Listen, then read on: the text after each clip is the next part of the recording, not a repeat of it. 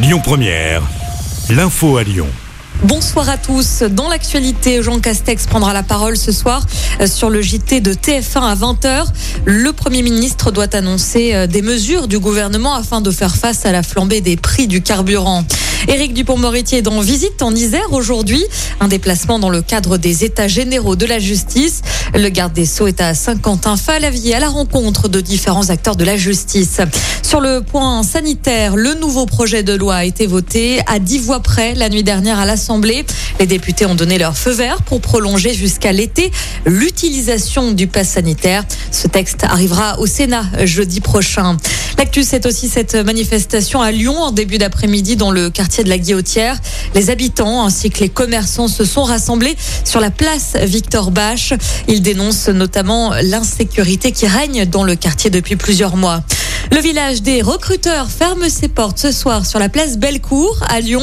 Plusieurs dizaines de recruteurs étaient sur place depuis hier.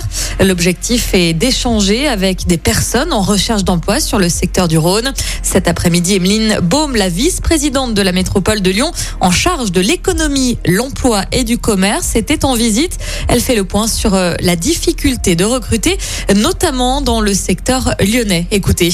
De toute façon, il y a plus d'offres euh, que de candidates et de candidats. Euh, pour une première raison, c'est que l'activité a repris, a repris vraiment, et les entreprises n'avaient pas de vivier en attente. La deuxième raison, c'est qu'éventuellement, les hommes et les femmes qui ont traversé la pandémie se sont posés des questions.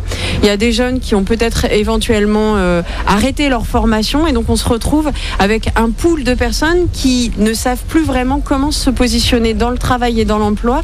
Charge à nous, nous, collectivités territoriales, euh, Pôle emploi, l'État, euh, mais aussi les entreprises, d'être clairs sur le sens qu'on donne en fait à l'activité rémunérée et les moyens qu'on donne aux hommes et aux femmes pour se positionner dans l'emploi. Et à noter que la métropole de Lyon a mis en place une maison métropolitaine pour l'insertion et l'emploi avec des antennes partout dans le territoire lyonnais pour accompagner les demandeurs d'emploi. Dans le reste de l'actualité, l'information a été officialisée hier soir à la suite d'un conseil d'arrondissement. Il n'y aura pas de marché de Noël cette année à Lyon sur la place de la Croix-Rousse. Une décision expliquée notamment par des raisons financières et techniques. En revanche, des animations devraient avoir lieu cet hiver. Pas mal de sports à suivre en football. Tout d'abord, veut poursuivre son sans faute en Ligue Europa. Les Lyonnais qui restent sur deux victoires se déplacent ce soir sur la pelouse du Sparta Prague. Dembélé et Slimani sont forfaits, on le rappelle. Le coup d'envoi est à 21h. En basket à suivre ce soir également, l'Asvel se déplace sur le parquet de Milan en Euroleague. Début de la rencontre à 20h30. Et bien un petit peu de lecture pour terminer. C'est la sortie aujourd'hui du nouvel album d'Astérix intitulé Astérix et le Griffon. C'est le 39e ouvrage. Cette occasion, 5 millions d'exemplaires ont été tirés par les éditions Albert René en 17 langues. Écoutez votre radio Lyon Première en direct sur l'application Lyon Première, lyonpremière.fr et bien sûr à Lyon sur 90.2 FM et en DAB+. Lyon Première